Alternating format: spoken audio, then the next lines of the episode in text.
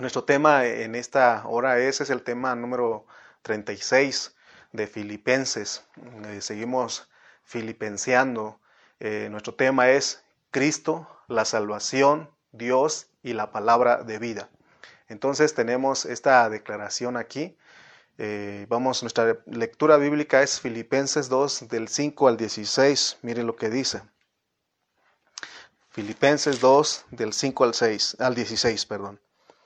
Haya pues en vosotros este sentir que hubo también en Cristo Jesús, el cual siendo en forma de Dios, no estimó el ser igual a Dios como cosa a que aferrarse, sino que se despojó a sí mismo, tomando forma de siervo, hecho semejante a los hombres, y estando en la condición de hombre, se humilló a sí mismo, haciéndose obediente hasta la muerte y muerte de cruz.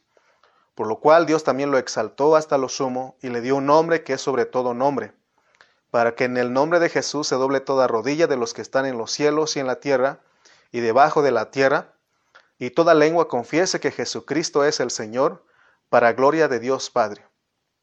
Por tanto, amados míos, como siempre habéis obedecido no como en mi presencia solamente, sino mucho más ahora en mi ausencia, ocupaos en vuestra salvación con temor y temblor porque Dios es el que en vosotros produce así el querer como el hacer por su buena voluntad. Haced todo sin murmuraciones y contiendas, para que seáis irreprensibles, sencillos hijos de Dios, sin mancha en medio de una generación maligna y perversa, en medio de la cual resplandecéis como luminares en el mundo, asidos de la palabra de vida, para que en el día de Cristo yo pueda gloriarme de que no he corrido en vano, ni en vano he trabajado.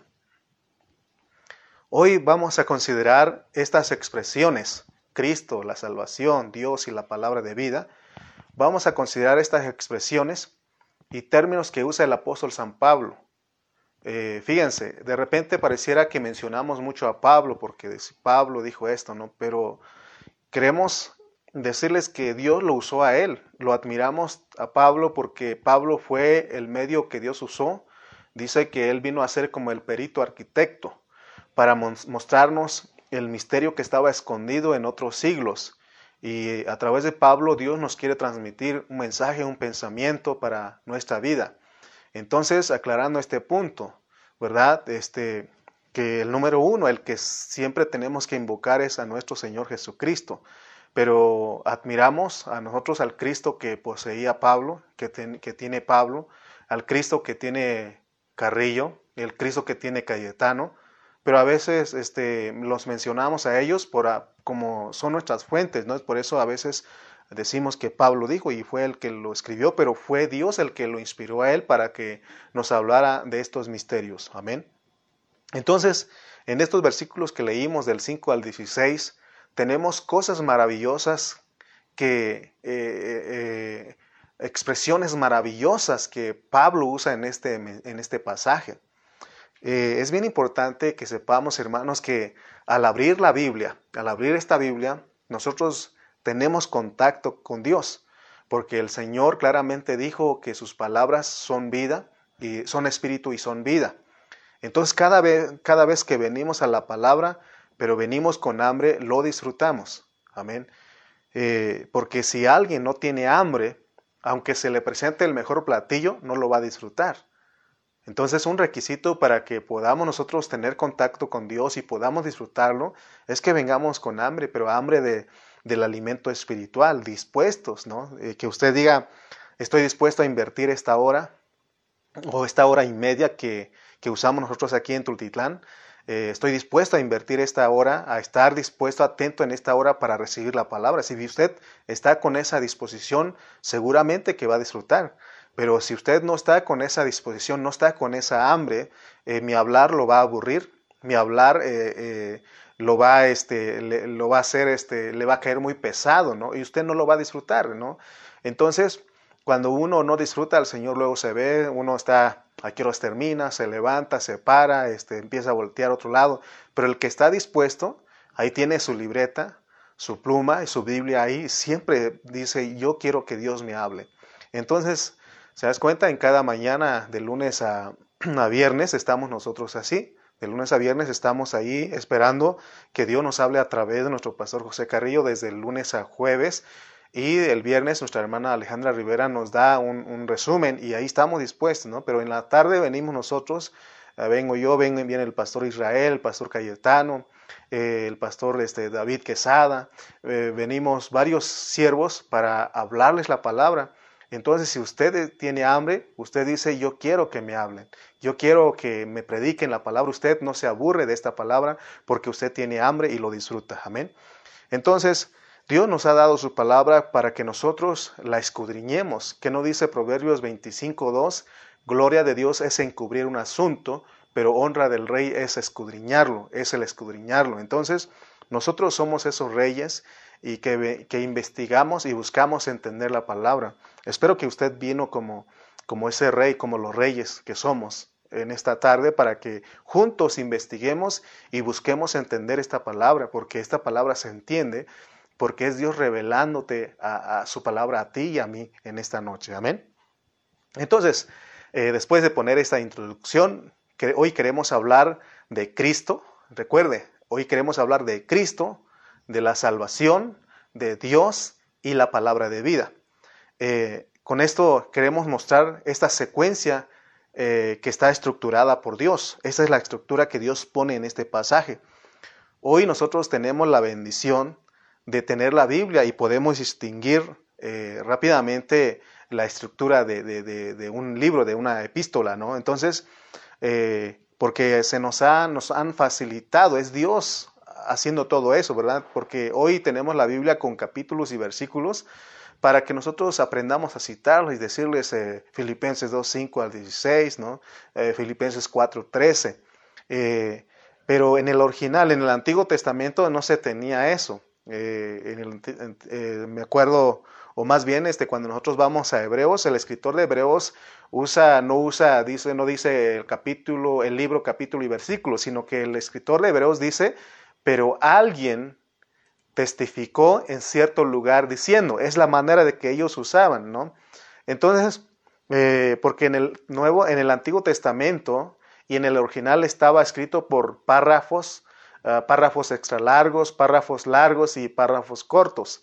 Y los, los siervos de Dios, los, los, hermanos, ellos se metían ahí y cuando encontraban este, un, un, este, un pensamiento, ellos decían, como el escritor de Hebreos, en cierto lugar alguien testificó, ¿verdad? Entonces, eh, vemos, somos privilegiados porque tenemos la Biblia eh, no solamente escrito en capítulos y versículos, sino que ahora nosotros tenemos eh, hasta en audio puedes poner el audio ahí y te está leyendo la Biblia, ¿no? Entonces, la verdad que Dios nos ha facilitado en este último tiempo, pero recuerde que dice la Biblia que al, que mucho se le dio, mucho se le va a demandar. Así que, hermanos, mejor dispongámonos con hambre y disfrutemos la palabra de Cristo en esta noche. Amén. Entonces dijimos que hoy vamos a hablar cómo es que el hablar de Dios tiene estructura, eh, está ordenada, está organizada. Es decir, cuando leemos un párrafo de cinco versículos, ahí está incluido un pensamiento. Si se dan cuenta, en las Biblias de nosotros están con subtítulos y están los, los párrafos. Eso nos ayuda mucho a nosotros, ¿no? Entonces, esos, y a veces son tres versículos que cubren todo el propósito divino. Pero siempre Dios nos está declarando para que estas cosas, para que nosotros aprendamos a identificarlas. Entonces dijimos que hoy vamos a hablar de las cuatro cosas que ya mencionamos. La primera cosa es Cristo, la, palabra la primera expresión es Cristo, y lo tenemos ahí en el versículo 2, capítulo 2, versículo 5. Dice, haya pues en vosotros este sentir que hubo también en Cristo. Eh, la primera expresión que tenemos es Cristo. Ahora, cuando vayamos a leer la Biblia no es leer por leer. Debemos poner atención a lo que estamos leyendo. Por eso leamos otra vez el versículo 5. Haya pues en vosotros este sentir que hubo también en Cristo Jesús. Entonces nos están hablando del sentir. En lo que respecta al sentir que Dios quiere que nosotros tengamos, tenemos que saber que Cristo está en nosotros. Amén. Entonces, en estos primeros versículos de esta estructura, eh, vemos que el Espíritu Santo nos pone a Cristo como nuestro modelo porque es lo que va a venir hablando. Eh, el modelo está en el versículo 5 al 11. Dice, mire lo que dice el versículo 5 al 11. Haya pues en vosotros este sentir que hubo también en Cristo Jesús, el cual siendo en forma de Dios, no estimó el ser igual a Dios como cosa a que aferrarse, sino que se despojó a sí mismo, tomando forma de siervo, hecho semejante a los hombres, y estando en la condición de hombre, se humilló a sí mismo, haciéndose obediente hasta la muerte y muerte de cruz, por lo cual Dios también le exaltó hasta lo sumo, y le dio un nombre que es sobre todo nombre, para que en el nombre de Jesús se doble toda rodilla de los que están en los cielos y en la tierra y debajo de la tierra, y toda lengua confiesa que Jesucristo es el Señor para gloria de Dios Padre. Entonces, eh, lo, importante que, lo, importante que tenemos que entender es que eh, por qué Dios en este versículo 5, veamos otra vez, regresemos al 5, dice, haya pues en vosotros este sentir que hubo también en Cristo Jesús. Si no ustedes notan aquí, habla de Cristo y luego Jesús, no dice Jesucristo, así como el 1.19 que habla de Jesucristo, sino aquí nos habla de Cristo Jesús. Es por una razón, ¿no? Y porque nos está hablando eh, de la, del hombre, perdón, del Dios hombre, del Dios que se hizo hombre. Pero entonces en el versículo 5 al 6 eh, también nos habla, dice el 6, el cual siendo en forma de Dios, no estimó el ser igual a Dios como cosa que aferrarse. Aquí nos está hablando de la subsistencia de Dios, de la preexistencia del Señor. Eh, lo que nos está diciendo Pablo aquí es de que antes de que eh, el Señor se hiciera, se hiciera hombre, antes de que Dios se hiciera hombre, o antes de que el Señor se hiciera hombre, él es Dios. Y de eso nos va a hablar los versículos 5 al 11. Amén. Entonces, por eso menciona a Cristo Jesús. Muy bien. Debemos entender que lo que Dios nos está mostrando aquí es de que Él siendo Dios se hizo hombre. Es lo que nos dice el versículo 5 al 6. Debemos recalcar que Él vino a vivir una vida que no le correspondía a Él sino que él al vivir como hombre vivió otra vida. Eh, por eso habla del Dios hombre. Es decir, Dios vino a la tierra y vivió la vida de un hombre. Por eso hablamos, Pablo dice que indiscutiblemente eh, Dios fue encarnado, ¿no? Habla de la encarnación, Dios se manifestó. Amén. Entonces, eh, porque si Él es Dios, tiene que venir a esta tierra o vamos a ponerlo de esta tierra, de esta manera, porque estamos diciendo que Él vino siendo Dios e hizo hombre. Entonces, porque si, si decimos que Él es Dios, entonces, si no vemos la otra parte de, de Jesús, del hombre, entonces Él tenía que venir a vivir en esta tierra como Dios. Pero, ¿cómo sería Dios viviendo en esta tierra? como Dios si él, si él es el Espíritu. En otros mensajes hemos hablado que como Dios Él no podía venir porque primeramente Él es Dios, Él es Espíritu, no podía, necesitaba la parte de hombre, de la humanidad. Si Él viene como Dios, no habría forma de saber quién es Dios, porque Él es Espíritu. Pero fíjense lo que está diciendo aquí Pablo, el cual siendo en forma de Dios, no estimó el ser igual a Dios como cosa que aferrarse, sino que se despojó, se despojó a sí mismo. Entonces vamos a ver, porque este, este hablar de Pablo es algo bonito.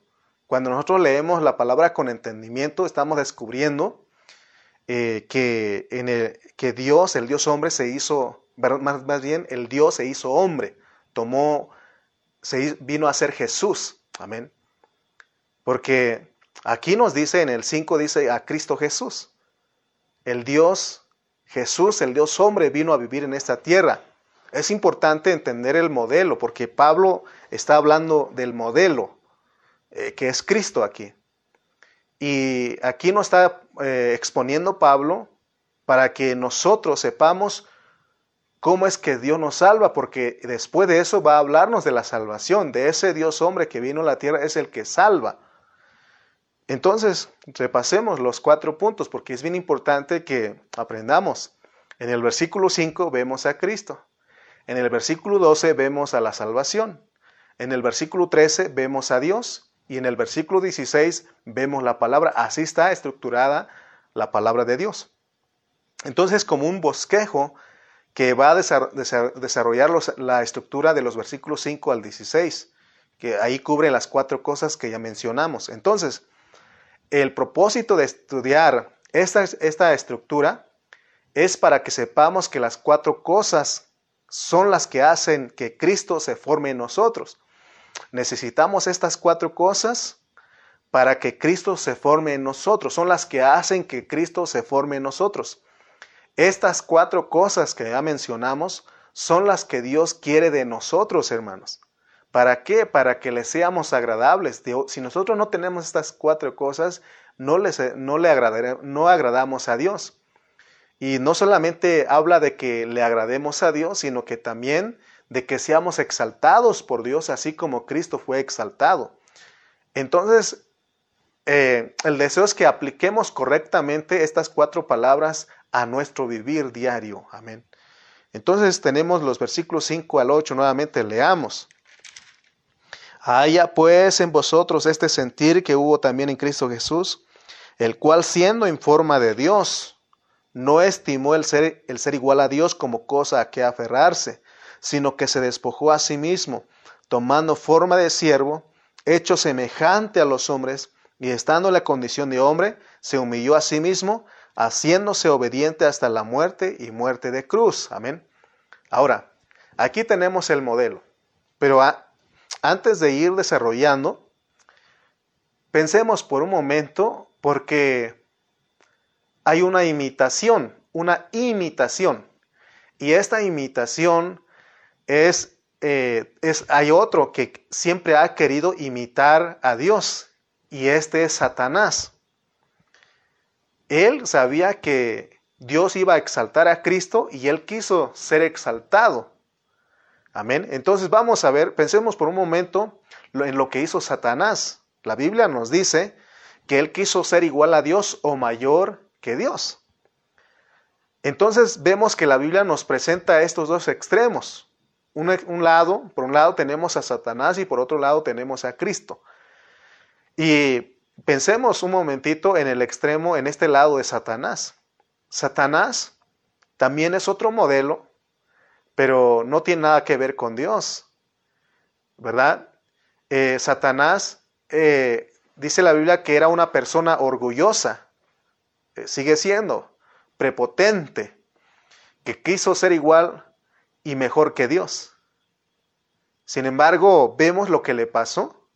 Por eso la Biblia dice que el que se enaltece será humillado, pero el que se humilla será enaltecido. Eh, eh, el, ser una persona orgullosa, prepotente, ser igual y mejor que Dios, ese no es el camino. El camino está en estos versículos que hemos leído. Entonces nosotros lo que, ¿por qué tocamos a Satanás? Porque el deseo de Dios es que nosotros aprendamos la lección a través de la vida de, Satanás. Porque él es un, personaje negativo, ¿verdad? Que, que, lleva a la muerte y a la destrucción total. Por eso dice que el lago de fuego fue hecho por Dios para Satanás y sus ángeles, pero también para todos aquellos que lo siguen, ¿verdad? Entonces, por eso nosotros veamos estos dos extremos. Amén. Pero ahora veamos el otro extremo que la Biblia nos pone, la cual sí es el camino que debemos de tomar nosotros. Esa es la ruta, decía nuestro pastor Cayetano. Esa es la ruta. Y en este, en este otro extremo, Dios nos pone a Cristo Jesús, nos pone al Dios hombre. Porque Cristo Jesús es el Dios hombre que viene a esta tierra y vive la vida de Dios, ¿verdad? Y esa es la razón por la cual nos pone a Cristo como modelo. Para que nosotros dejemos que ese Cristo, que es el modelo, se forje en nosotros. Porque Él es el único que puede vivir la vida de Dios en un hombre. Por eso hemos hablado de hacer las cosas en el nombre de Jesús. O sea que estamos hablando aquí de hacernos uno con Él. Es decir, que Él haga las cosas a través de nosotros. En otras palabras, lo que Dios quiere es que nosotros solamente cooperemos, colaboremos para que Cristo viva a través de nosotros o Cristo viva en nosotros. Y así nosotros vivimos la vida de otra persona. Amén. No sé si me estoy explicando. Debemos de recordar esto, que Dios nos ha llamado para vivir la vida de otra persona, hermanos. Y esta persona es Cristo. Fuimos llamados para vivir la vida de Cristo. Por eso, una de las cosas que estamos tocando en esta estructura es Cristo. ¿Para qué se nos dio a Cristo, no? Ahora, podemos preguntarnos aquí, ¿por qué a nosotros, con una naturaleza caída, Dios pide que vivamos la vida de Cristo? Ciertamente es imposible para nosotros, pero estamos entendiendo que se nos dio a Cristo y Él es el que la vive a través de nosotros. Y esa es la victoria más grande de un creyente, vivir la vida de Cristo. La, victoria más grande de Cristo fue haber vivido la vida de Dios, del Padre. Y ahora, ahora nosotros si queremos ser creyentes victoriosos, tenemos que vivir la vida de Cristo. Eso es vivir la, otra, otra, la vida de otra persona y eso es ser victoriosos, ser, ser vencedores. Amén. Queremos recordarte en esta hora que a nosotros, al creyente, Dios dice, solamente le está pidiendo que prestemos nuestras virtudes. Como que Dios nos está diciendo en esta hora, ¿sabes qué? Préstame tus virtudes para que yo pueda vivir mi vida en ti. Entonces lo único que se pide aquí, porque en otro mensaje hablamos que Dios fue el que nos dio todo. Amén. Cuando nosotros hablamos de que fuimos criados a la imagen y la semejanza, significa que Dios nos dio todas las cosas, nos hizo como un vaso, un recipiente para contener. Entonces ahora solamente Dios quiere que nos prestemos, que digamos, aquí estoy, Señor, úsame, que colaboremos con el Señor, que cooperemos con Él y digamos, Señor, aquí estoy, vive tu vida a través de mí. Amén. Eso es lo que Dios quiere de nosotros porque Él quiere premiarnos. Ahora, ¿te acuerdas que también en Filipenses hablamos de, que, de qué es nuestro premio? Porque no es el mismo el premio en Filipenses que en Colosenses. Pero podemos preguntarnos aquí, ¿por qué nos va a premiar Dios? Porque somos seres caídos y no le servimos a Dios para su propósito porque hemos dicho que en la caída nos echamos a perder, todo nuestro ser tripartito se echó a perder. Pero recuerde que eso es soberano, porque Dios es el que crea, corrompe y restaura. Entonces, ¿por qué nos va a premiar? Porque lo único que Dios quiere es que nosotros prestemos nuestras virtudes humanas para que Él pueda vivir a través de nosotros. Amén. Es decir, que la vida y la, naturaleza de Dios eh, que, que Él aviva en nosotros, para que el propósito que Él se había propuesto desde antes de la fundación del mundo se pueda cumplir. Entonces, si nosotros nos prestamos, prestamos nuestras virtudes. Por ejemplo, en esta hora usted se está prestando a Dios porque está ahí poniendo atención y está escuchando la palabra.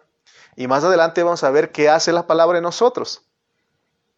Entonces, si nosotros nos prestamos, cooperamos, colaboramos con el Señor, a pesar de ser seres caídos, pero el Señor lo logra en nosotros porque cooperamos y colaboramos con Él, somos premiados para reinar con Cristo en el milenio. Ese es nuestro premio, de acuerdo al hablar de Filipenses. Porque entonces somos todo, porque venimos a ser, entonces si nosotros fuimos premiados para reinar con Cristo en el, en el reino de mil años, entonces, significa que nosotros fuimos los que fuimos perfeccionados, los que fuimos perfeccionados totalmente para entrar la otra edad. Por eso en el mensaje anterior te comentaba que, que este, Dios nos da 80 años para ser perfeccionados en ese tiempo. Pero si nosotros no queremos, nos da 1080 años para que seamos perfeccionados porque la idea de Dios es que todos entremos a la otra edad, que es la eternidad, que es la nueva Jerusalén. Amén. ¿Te das cuenta de lo que Dios quiere? Y ese es el plan de Dios y así está delineado, no podemos cambiarlo. Tenemos que saber esto, que así está el plan de Dios, así Él lo diseñó.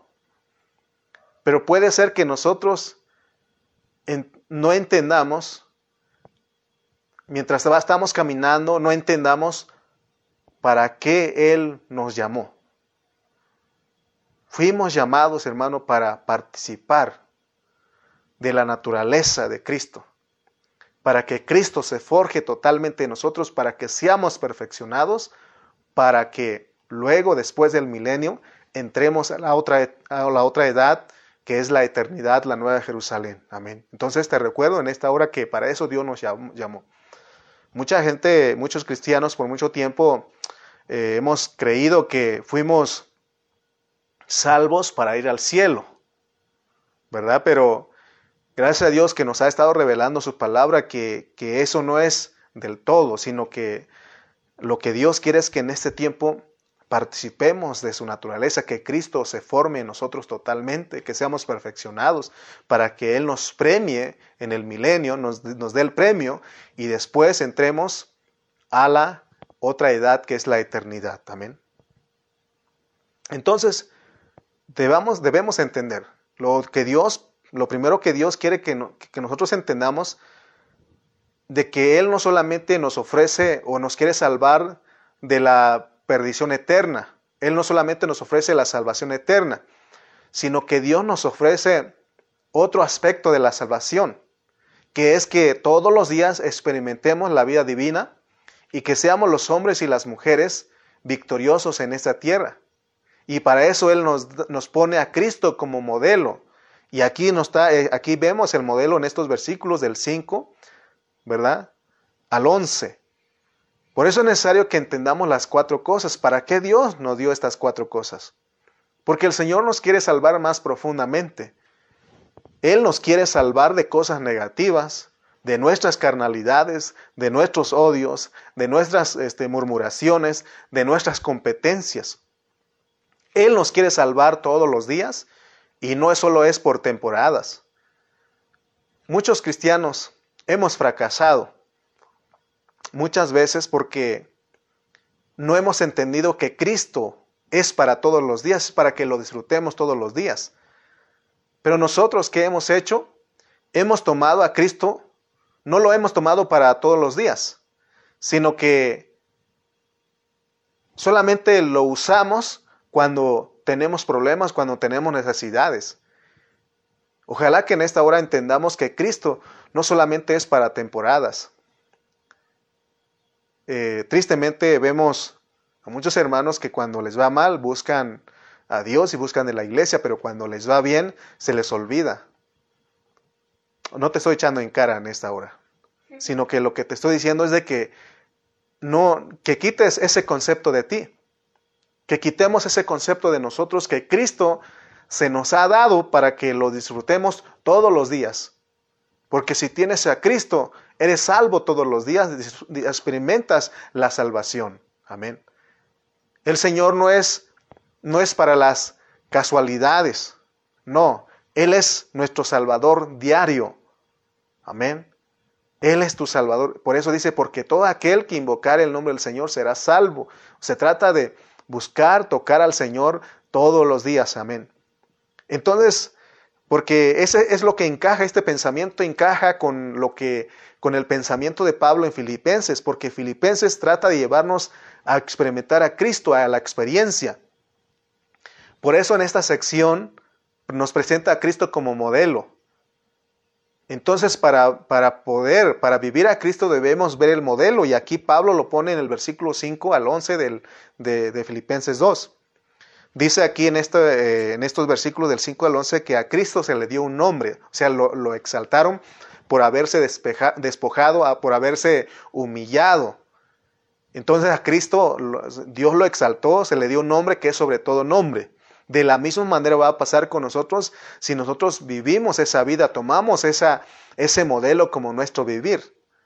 Dice este, que a nosotros se nos, dará un nuevo nombre si llegamos a ser los vencedores. Lo leemos en Apocalipsis 2.17, dice, el que tiene oído, oiga lo que el Espíritu dice a las iglesias.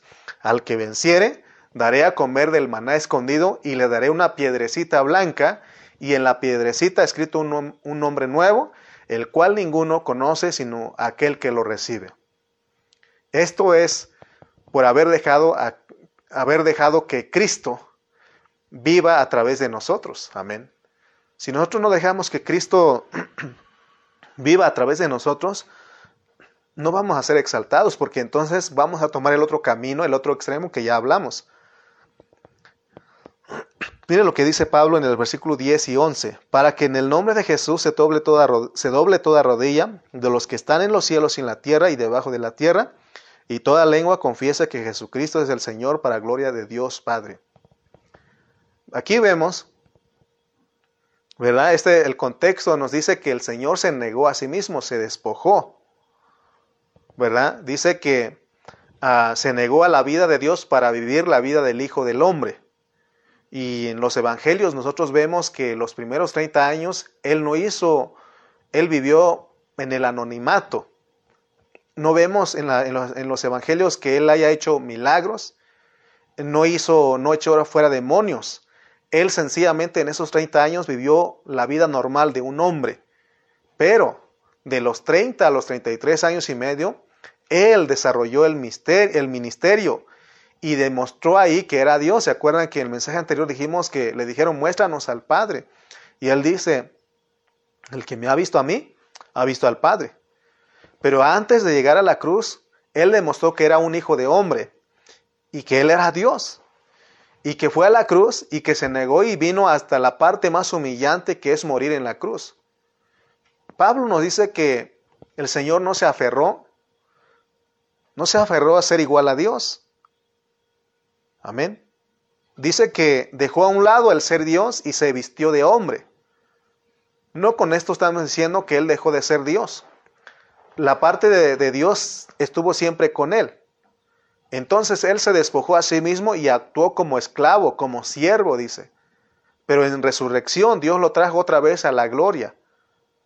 Eh, entonces aquí vemos a Cristo que Él es un modelo totalmente contrario a Satanás.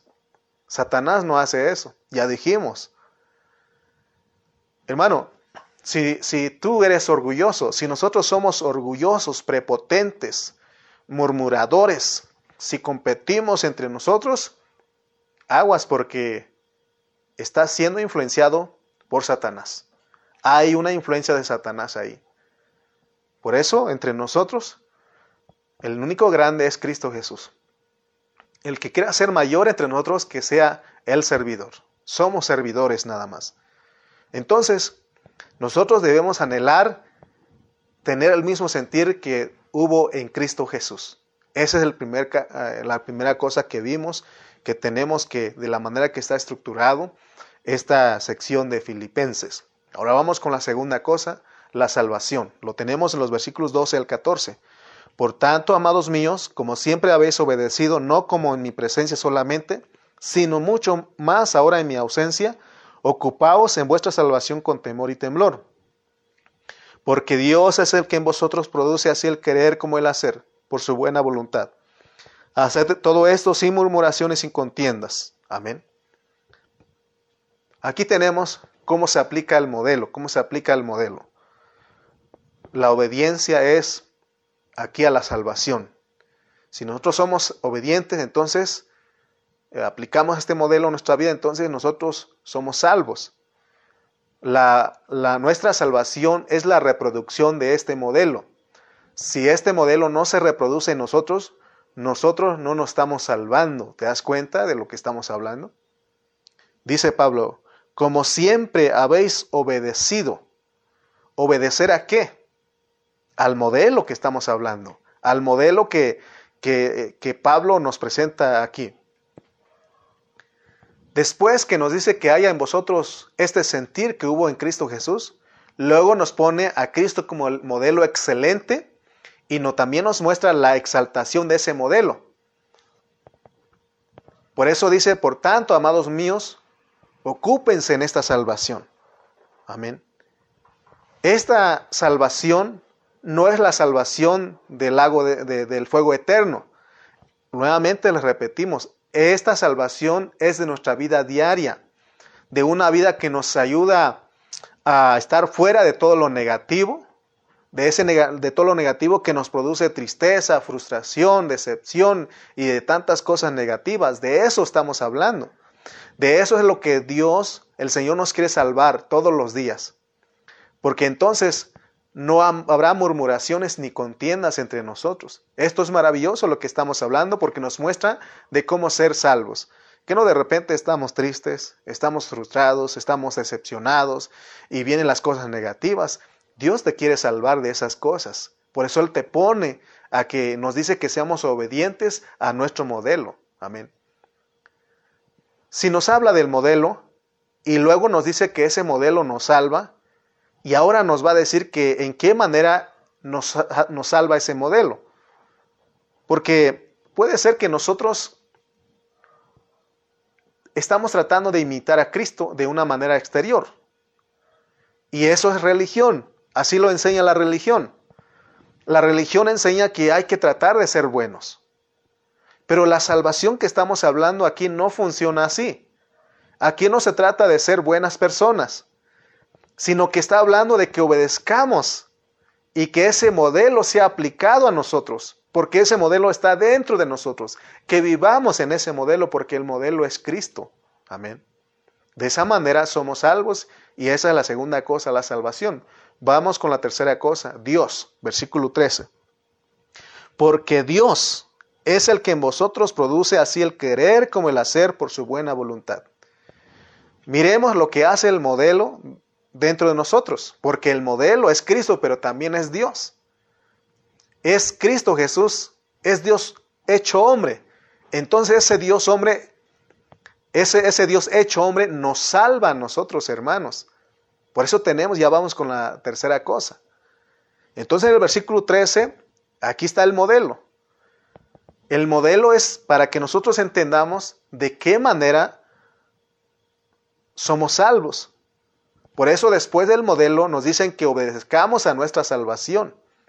El modelo es Dios en Cristo que está en nosotros y, es, y Él es el que va a producir en nosotros la voluntad de Él. Porque para que nosotros no resultemos haciendo cosas que son nada más nuestra voluntad, porque no queremos que nos diga, eh, en aquel día, ¿no? Porque si nosotros resultamos haciendo nuestra voluntad y en aquel día vamos a decir, Señor, Señor, no en tu nombre hicimos esto y aquello, y Él nos va a decir, apartaos de mí, hacedores de maldad, no los conozco. Entonces, obedezcamos al modelo, porque Dios es el que está en nosotros y Él es el que produce en nosotros, hermano, la voluntad de Él, para que nosotros resultemos haciendo su voluntad y no la de nosotros. ¿Se acuerdan que Jesús siempre decía que no se haga mi voluntad, sino tu voluntad? Amén. Aquí nos muestra entonces que el modelo, eh, que el modelo que el Señor pone en nosotros es para que nosotros lo vivamos. Si entendiste que tienes el modelo dentro de ti, no es algo exterior, nuevamente te repito, la religión así lo enseña. Eh, muchos cristianos están buscando cómo, cumplir y obedecer los diez mandamientos. Sin embargo, nosotros tenemos que abrir nuestro entendimiento o recibir lo que Dios nos está dando, que Él ya se puso en nosotros. Él puso el modelo en nosotros. ¿Para qué? Para que nosotros lo vivamos. Por eso no tienes que esforzarte, solamente es creer por la fe. La fe es la herramienta que nos dan para que nosotros disfrutemos lo que tenemos. Por eso Pablo pudo decir, porque el contexto que él usó es, o el contexto, bajo el contexto que está lo que estamos hablando aquí en esta hora es, eh, Pablo dijo, para mí el vivir es Cristo. Porque Pablo vivía en, en, ese modelo, o ese modelo vivía a través de Pablo. Ese Pablo, perdón, ese modelo ah, se veía a través de la vida de Pablo, porque él predicaba a Cristo con su vida. Él eh, dice también que él estaba juntamente crucificado con Cristo dice que él llevaba las marcas de la crucifixión. Por eso mencionamos a Pablo porque él es el que Dios puso para que nosotros entendamos estas cosas. Él no hablaba teoría, él hablaba de una práctica. Él vivía lo que hablaba.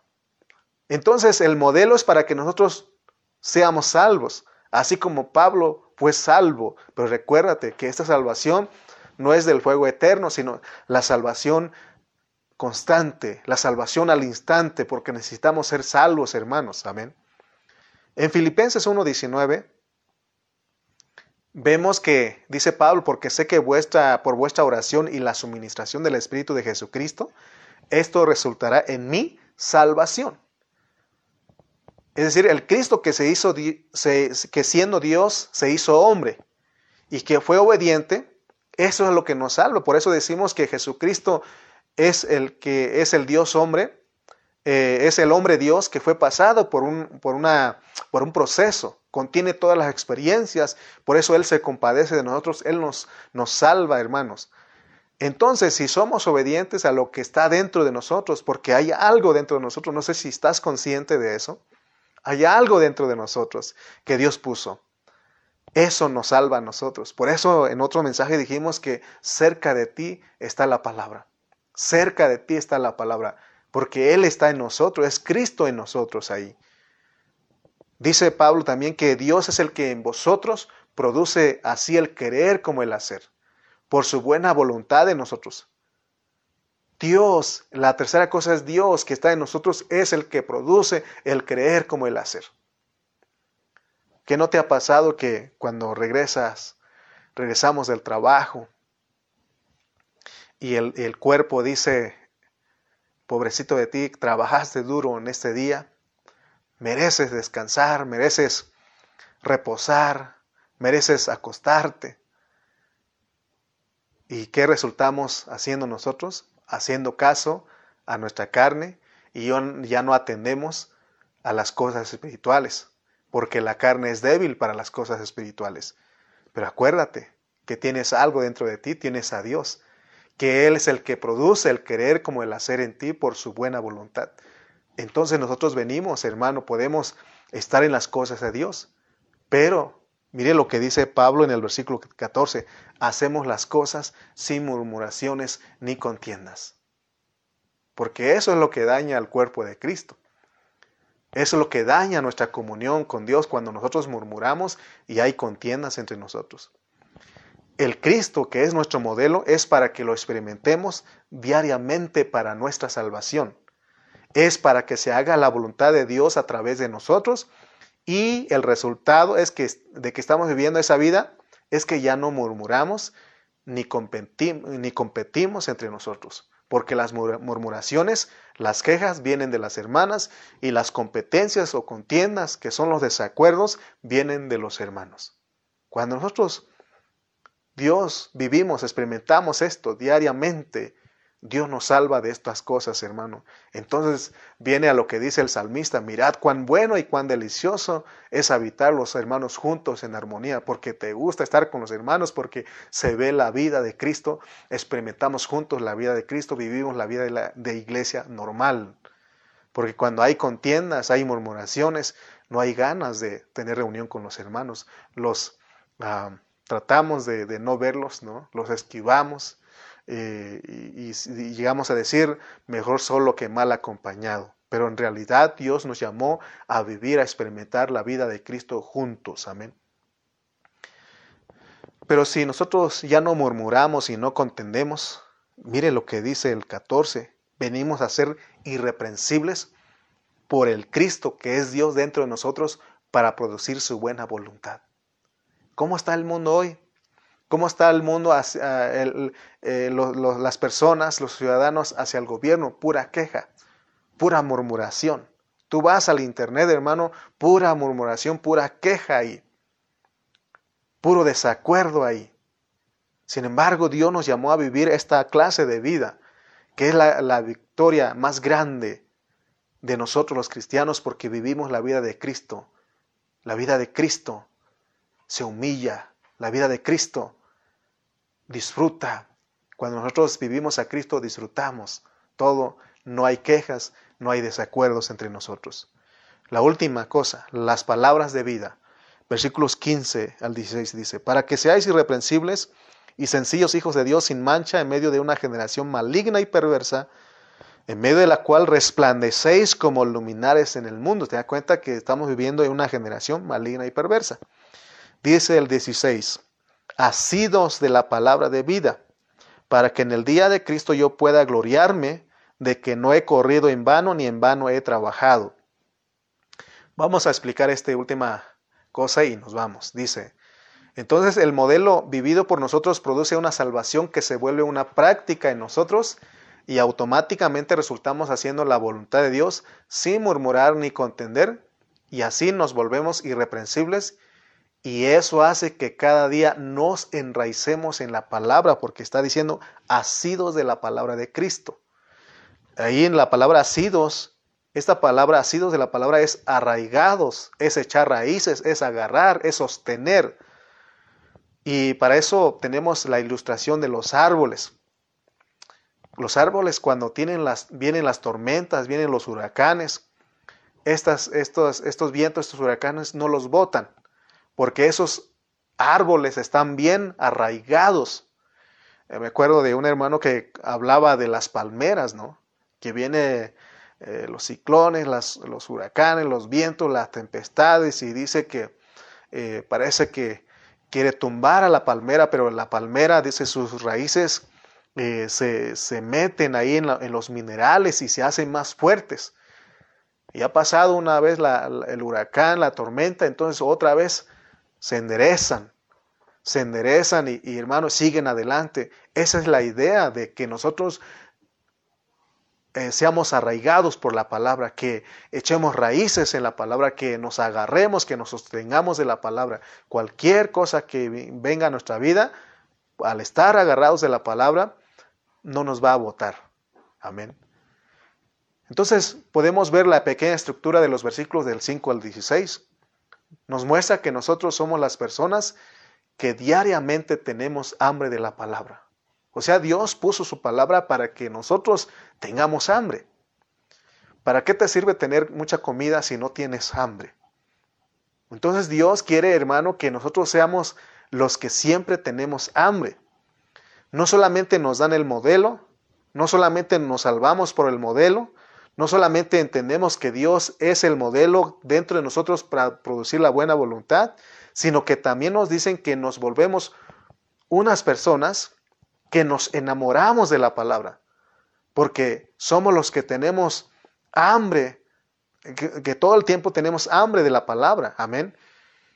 ¿Tú amas la palabra de Cristo? Recuérdate que la palabra no son palabras vacías, la palabra que estamos diciendo aquí es el verbo, es el hablar, es la persona de Cristo. Si nosotros no abrimos este libro, no hay manera de que tengamos contacto con Dios. Por eso es recomendable de que nosotros leamos la Biblia todos los días. Porque si nosotros no tenemos ese hábito, entonces estaremos perdiendo de todas las bendiciones que contiene este libro, que son bellísimas, maravillosas y grandísimas promesas que Dios tiene a través, para nosotros a través de este libro. Recuerda, hermano, para, para recordar, para considerar, considerar, para reflexionar o punto importante. La palabra es algo indispensable. La palabra de Dios es algo indispensable, por eso Dios nos la dio a nosotros. No debemos de despegarnos de este libro de la palabra. ¿Qué haríamos nosotros sin la Biblia? El diablo es astuto. Cuando tratas de constituirte de la palabra, cuando tratas de dedicar un tiempo a la palabra, el diablo se opone y te engaña y, que te, y te influencia o te lleva a que aprendas otras cosas que no son la palabra. Amén. Pero el consejo o la recomendación es de que nosotros leamos la palabra, que estemos ahí. Es, es bueno memorizar la palabra. La palabra de Dios debe ser nuestra prioridad. Debe ser nuestra prioridad. Así el Señor mismo lo dijo, no solo de pan vivirá el hombre, sino de toda la palabra que sale de la boca de Dios.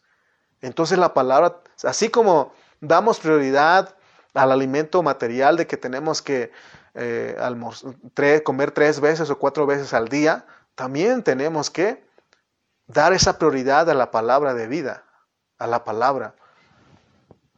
Nada nos cuesta tomar 10 minutos como familia para leer la Biblia, pero muchas veces no lo hacemos.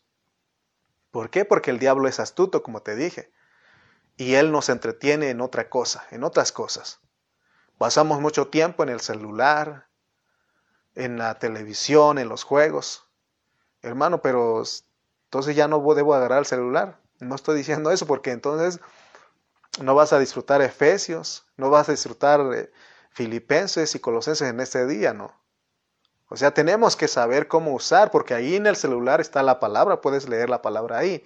Pero el diablo te distrae, nos saca de ese, de, de, lo que Dios quiere para nosotros. Eso, eh, eh, el diablo está influenciando a las familias, por eso no hay mucha palabra. Porque el diablo no quiere que seamos llenos, que nos, que nos constituyamos de la palabra, porque sabe que la palabra nos santifica, sabe que la palabra nos transforma, sabe que la palabra nos hace crecer. ¿Con qué razón Pablo, Pedro fue el que dijo, ¿no? ¿A dónde iremos si solo tú tienes palabras de vida? Versículo 16, asidos de la palabra de vida. Tenemos todos, oigan bien, jóvenes, niños, adultos, ancianos, todos los que estamos escuchando, damas y caballeros en esta noche, aferremos a la palabra. Debemos aferrarnos, debemos agarrarnos, debemos asirnos de la palabra, porque entonces es la única manera en que los siervos no estamos trabajando en vano. ¿Por qué crees que todo el tiempo estamos diciendo, hermano, la palabra? Hermano, acuérdate el miércoles. Hermano, acuérdate los, las mañanas de lunes a viernes. Acuérdate que hay Génesis. Acuérdate, hermano. Ahí estamos recordándoles ahí en los grupos de WhatsApp que tenemos. Ahí estamos en, en, en Facebook recordándoles a ustedes. Acuérdate, hermano, que está la palabra, la palabra, la palabra. Porque entonces esa palabra nos, nos santifica, nos transforma, nos conforma la imagen de Cristo, nos hace crecer. Que no Pedro dijo, desead como niños recién nacidos la leche espiritual no adulterada para que por ella crezcáis para salvación. Aferrémonos a la palabra. El salmista, el salmista dijo, si Jehová no edificare la casa, en vano trabajan los que la edifican. Entonces veamos pues que Dios nos ha provisto todas estas cosas. El Señor Jesucristo en la cruz está fuera de nosotros como nuestro redentor, pero dentro de nosotros en resurrección es Dios mismo dentro de nosotros operando por medio de su palabra. Por eso dice, cerca de ti está la palabra. Nuestra salvación se opera en nosotros por medio de, por medio de Dios, por la palabra, y eso nos hace obedecer. Tú estás batallando mucho con tus hijos de que no son obedientes. Empieza con la palabra. La palabra nos hace obedientes.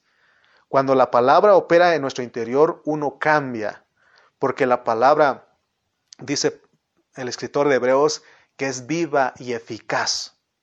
Por eso en Colosenses Pablo nos dice que la palabra de Cristo more en abundancia en nosotros, porque eso trae un resultado.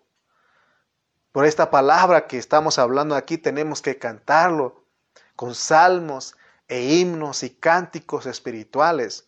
Cuando se te viene un mal pensamiento, canta la palabra y verás cómo se van esos pensamientos. Cantemos, hablemos la palabra. Hablamos cuatro cosas. Cristo, salvación, Dios y la palabra de vida. Antes de terminar, porque terminamos, pero quiero hacerte una pregunta hasta aquí. En este tiempo de pandemia llevamos, ¿cuánto tiempo será? Unos ocho meses de pandemia, que ya dejamos nuestras reuniones presenciales y estamos en casa a través de Facebook, a través de Zoom en ese tiempo, durante este tiempo de pandemia, usted ha escuchado de Colosenses, y no solamente la Colosenses, sino la, el recalentado de Colosenses, porque el pastor, nuestro pastor Cayetano Ceja lo está dando. Usted escuchó Filipenses a través del pastor José Carrillo y está con el recalentado aquí con nosotros, aquí en Tultitlán. Estamos escuchando de Efesios, Estamos escuchando del reino, estamos escuchando de Génesis todos los días. Mi pregunta es, ¿esta palabra ha producido algo en usted? ¿El escuchar todo esto ha producido algo en usted? o usted es uno de los que han pasado de noche. Quiero testificar que esta palabra ha producido algo en mí, la cual no había experimentado antes. Agradezco a Dios por este tiempo de pandemia. En vez de estar quejando, en vez de estar murmurando, yo le doy gracias a Dios. En vez de estar diciendo por qué el hermano, por qué el pastor no, ya no, no empieza con reuniones en, lo, en local si otros hermanos están eh, ya abrieron sus locales. Quiero decirte que muchos de ellos ya regresaron otra vez a Facebook porque ha habido contagios. En Chimalpa hay contagios. Aquí en Tultitlán ha habido contagios con los hermanos de la iglesia. Sin embargo, yo no me quejo. Yo acepto la voluntad de Dios y Dios dice, predica a través de Facebook, predica a través de Zoom, habla a los hermanos yo obediente, yo soy obediente y les hablo a ustedes. Nuevamente la pregunta para terminar. Al escuchar toda esta palabra que hemos estado dando todos los días, ¿ha producido algo en ti? Si usted dice que amén, sí ha producido algo en mí, gloria a Dios. Porque tú has estado con hambre has estado dispuesto a escuchar la palabra. Pero si tú dices, no, o quién sabe, no sé, o no me interesa, porque puedes pasar eso, ¿no? Cuando uno hace las preguntas puede que se conteste de esa manera. Quiero decirte que tristemente el diablo te está entreteniendo y te está llevando a otro lado, a otro camino. Pero para mí, para mi esposa y para mis hermanos que dicen amén, esta palabra ha producido algo en nosotros. Oh, gracias al Señor por su hablar, que no ha cesado en este tiempo. Escuchemos Colosenses, escuchemos Filipenses, escuchemos Efesios, escuchemos del reino, sigamos escuchando de Génesis. Hermano, es que no tengo tiempo, ahí se quedan grabados. Están grabados en, Facebook, están los videos ahí originales y también están los audios en Spotify, en YouTube, ahí están los audios, ahí están los videos en YouTube y los audios en Spotify. Hermano, si nosotros no recibimos esto con humildad, se lo vamos a ver con el Señor. He dicho, oremos. Padre Celestial, te damos gracias en esta noche porque este mensaje no es para hacer sentir, sentir mal a nuestros hermanos, es para que despertemos, es para que pongamos atención a lo que nos estás hablando, porque estamos llegando al último tiempo, Padre. Tú nos estás hablando, nos estás mostrando y lo que quieres es que nosotros seamos perfeccionados, para que seamos premiados y también para que entremos a la otra edad que es la nueva Jerusalén, la eternidad. Gracias Señor porque tenemos a Cristo, tenemos a nuestro modelo, tenemos la salvación constante en nosotros, tenemos a Dios que produce el querer como el hacer en nosotros, pero también tenemos la palabra. Por eso ayúdanos Señor a agarrarnos, a arraigarnos de esa palabra.